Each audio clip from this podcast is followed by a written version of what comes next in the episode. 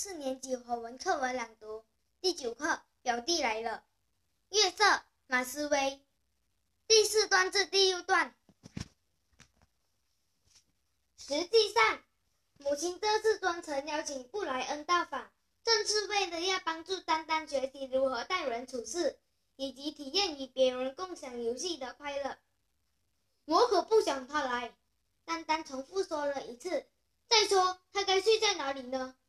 孩子，你还小，我想你们应该可以一起睡同一张双人床。